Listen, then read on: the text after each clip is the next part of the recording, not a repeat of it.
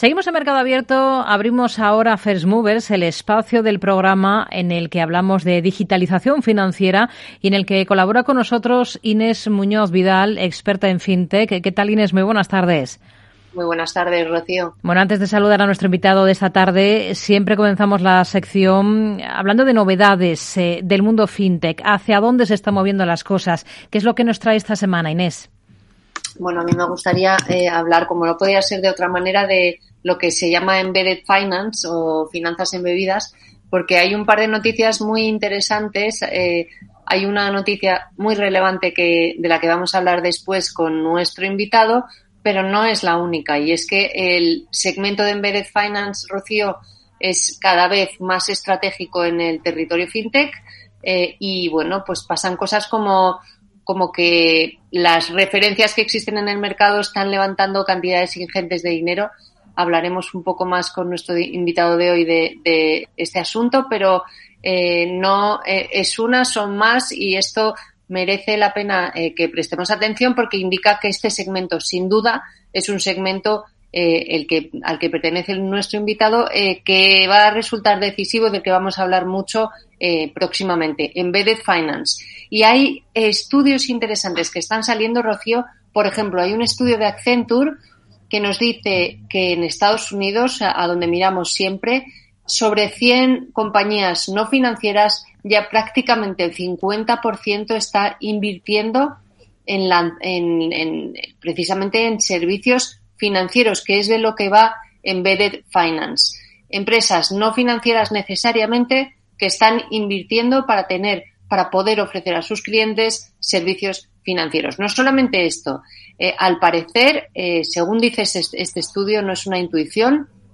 tenemos datos como que el 87,5% de estas empresas que han eh, ofrecido, han empezado a ofrecer soluciones financieras, han llegado a incrementar su engagement con los clientes, su mm, unión, fidelización, han mejorado su relación con clientes y el 85% ha traído nuevos clientes me gustaría eh, empezar con estos datos porque son, como no, siempre más interesantes para, para poder eh, traer argumentos que solamente una intuición o una opinión nuestra, Rocío. Hmm.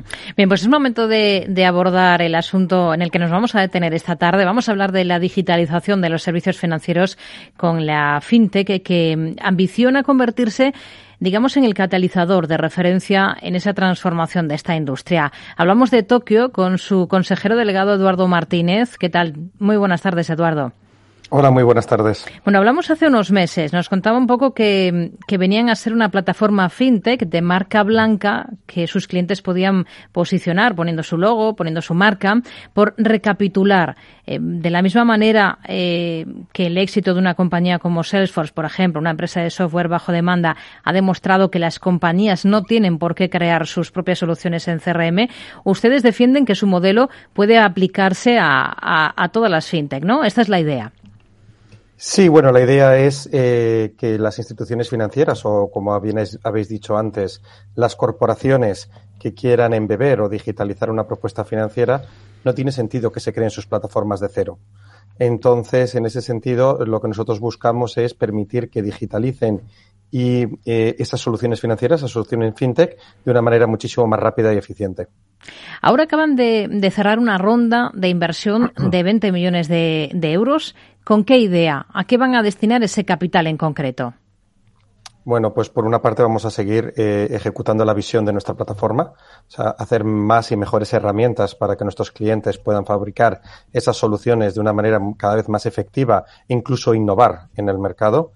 Y por la otra, crecimiento. Eh, vamos a seguir consolidando nuestras ventas tanto en Reino Unido o en España, que es donde ya estamos, y ya tenemos el ojo puesto en Europa para ir creciendo en Francia y Alemania. Hmm. Eh, para primera de las cosas que nos ha dicho, para mejorar esas herramientas, exactamente hacia dónde están innovando, hacia dónde se están moviendo ustedes, qué necesidades perciben y, por tanto, quieren enfocarse justo ahí, en trabajar en ello. En definitiva, qué funcionalidades, en cuáles se quieren centrar a partir de ahora. Vamos a seguir desarrollando la visión. Al final nosotros nos centramos mucho en el mundo B2B, o sea, son servicios financieros para corporaciones o empresas y que suelen tener unos flujos muy complejos.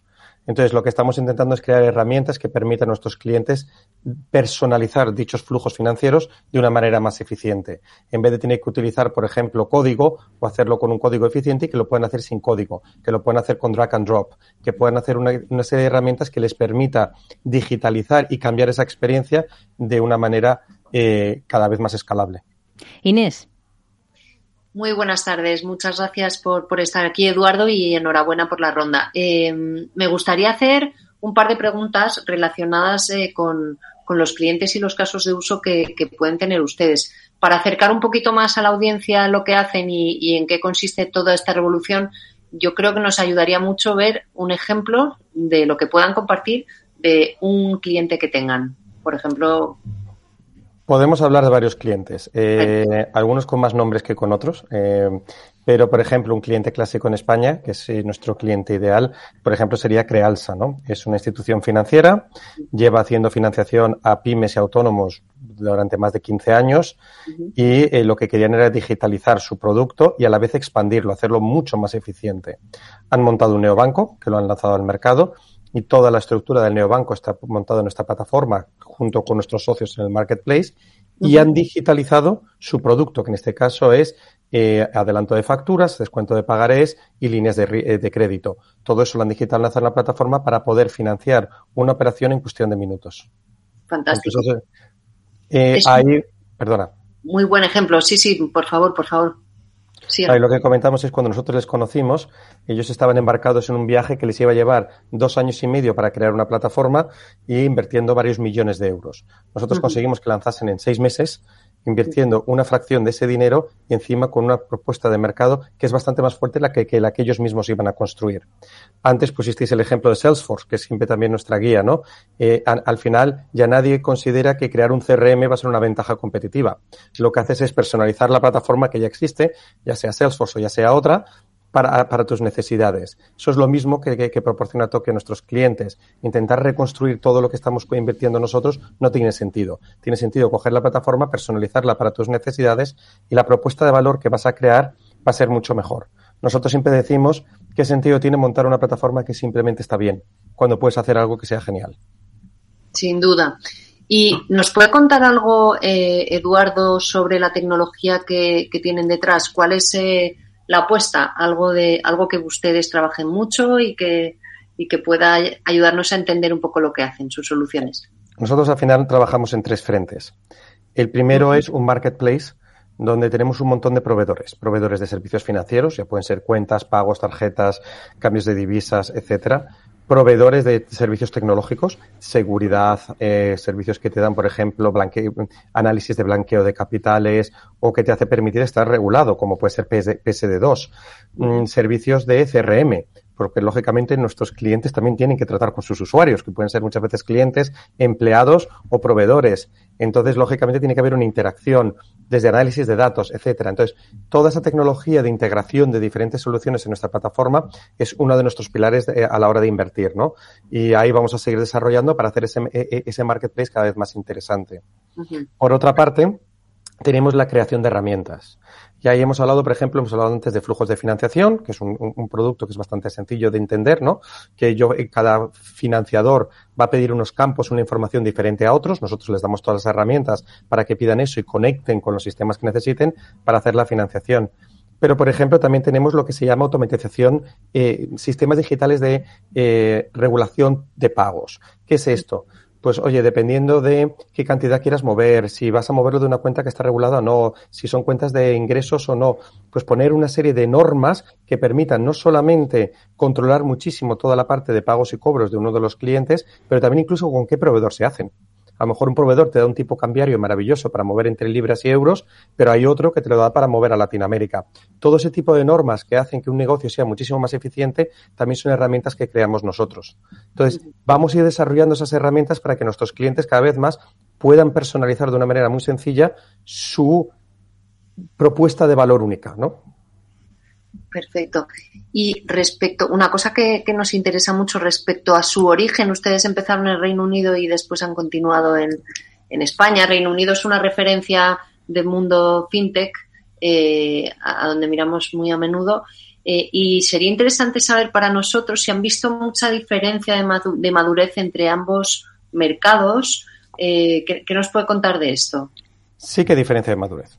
De entrada, en, Reino Unido hablábamos antes de proveedores financieros que pueden dar servicios como banking as a service, pagos, cobros. Eh, en Reino Unido hay muchísimos más proveedores. Entonces, a la hora de que un cliente quiera lanzar un producto, nosotros en Reino Unido ya estamos integrados con más de cinco proveedores y inmediatamente tienen acceso a IBANES, a lo que son allí como lo que sería el SEPA Instant europeo, ellos tienen el UK Fast Payments, toda e, e, e, esa infraestructura bancaria es muy fácil de acceder. En España, en cambio, es muy compleja. De hecho, proveedores que den estos servicios son muy pocos y, eh, y son menos maduros en muchos casos. Entonces, ahí, por ejemplo, tenemos una limitación. Otra de las cosas muy importantes que hemos visto en Reino Unido, aparte de la regulación, es que muchísimos europeos han ido a innovar allí. Entonces, todavía nosotros tenemos, aunque tenemos un 80% de nuestro negocio viene de Reino Unido, curiosamente son proyectos que luego se ejecutan en Alemania, o se ejecutan en Italia o en Malta, pero vienen a buscar la solución a Reino Unido. Y, eso también se demuestra por la madurez del mercado. Ahí, lógicamente, el Brexit no nos ha ayudado y ahora mismo, por ejemplo, hemos tenido mucho retraso en muchos proyectos que se lanzaron en Reino Unido, pero con un espíritu europeo, y ahora han tenido que migrarlos a alguna geografía europea por regulación. Y eso, pues, ha llevado más tiempo en muchos casos de lo esperado. Claro. Muchas gracias. Nos hablaba mm, Eduardo de esa ronda que acaban de, lanzar ustedes eh, con éxito. Em, y esto les ha permitido un poco pulsar cómo se están moviendo las cosas en el sector, si hay interés, si esa situación económica adversa puede estar suponiendo un elemento que retarde proyectos. Lo que han pulsado es que se sigue apostando claramente por la industria fintech. La, la industria fintech se sigue apostando muchísimo y está creciendo mucho todos los años. Lo que ha habido como hasta la fecha, como es una industria más inmadura que otras, ha habido, es difícil la diferenciación. Me explico, al final en, el mundo fintech hay desde la parte de regulación, la parte del core bancario, está la parte de los datos, está la parte de las propuestas y soluciones al mercado. Son, hay muchas capas, hay otras industrias que son más sencillas, está la verticalización de esta industria es muy compleja. Y hay proveedores en todas esas, en esas, en, en esas capas. Entonces, en muchos casos nosotros tenemos socios donde nos solapamos. No hay claro qué hace cada uno y hay cosas en las que está solapado un proveedor con otro. Lo que estamos empezando a ver ya son verdaderamente estándares. O sea, cada uno nos dedicamos a lo nuestro y es donde tenemos que ser verdaderamente buenos. Entonces, sigue habiendo inversión. El caso nuestro es un caso claro. Acaban de invertir en mitad de una crisis financiera increíble. Estamos viendo como algunos de estos socios también están levantando rondas y en las próximas semanas vais a ver más anuncios de ello porque lo estamos viendo. Ahora, lo que se nos está exigiendo es mucha más especialización. ¿Vale? O sea, ya no se intenta no hacer todo, sino sé en algo muy, muy bueno y luego ya veremos cómo a partir de ahí creces. Hmm.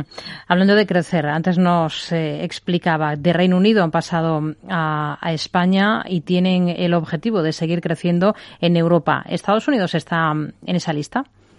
Estados Unidos está en esa lista, de hecho tenemos algún cliente en Estados Unidos ya, eh, casi todo porque nos lo han revendido nuestros socios en el marketplace. Ellos ven nuestra solución como una, una especie de un canal para poder embeber su producto financiero y que sea muchísimo más fácil de consumir por las corporaciones. Y eso nos ha llevado, y lo anunciaremos dentro de poco porque es un contrato muy, muy grande, eh, nos ha llevado a conseguir clientes en Estados Unidos. Teníamos pensado ir el año que viene, y lo vamos a retrasar un poco. Y eso también se debe a la coyuntura económica. Ahora mismo lo que se nos pide desde por parte de los inversores y lo que se ve en el mercado y nosotros mismos estamos viendo es que hay que tener prudencia. Cuando quieres entrar en un mercado tan fuerte como el americano, no puedes entrar sin hacer una gran inversión de dinero. Entonces, en estos momentos lo estamos retrasando, aunque indirectamente sí que estamos allí. Hmm. Pues nos quedamos eh, bueno con todas estas metas que tienen ustedes, eh, con estos objetivos, aunque ahora la coyuntura, como dice, eh, marca o dicta sobre todo caminar con mucha prudencia. Eduardo Martínez, consejero delegado de Tokio, gracias por atender la llamada de Mercado Abierto en Capital Radio. Muy buenas tardes. Muchísimas gracias a ustedes. Muchas buenas tardes. Inés Muñoz Vidal, experta en FinTech. Hablamos nosotros la próxima semana. Buena semana, buenas tardes. Buena semana, gracias. Buenas tardes.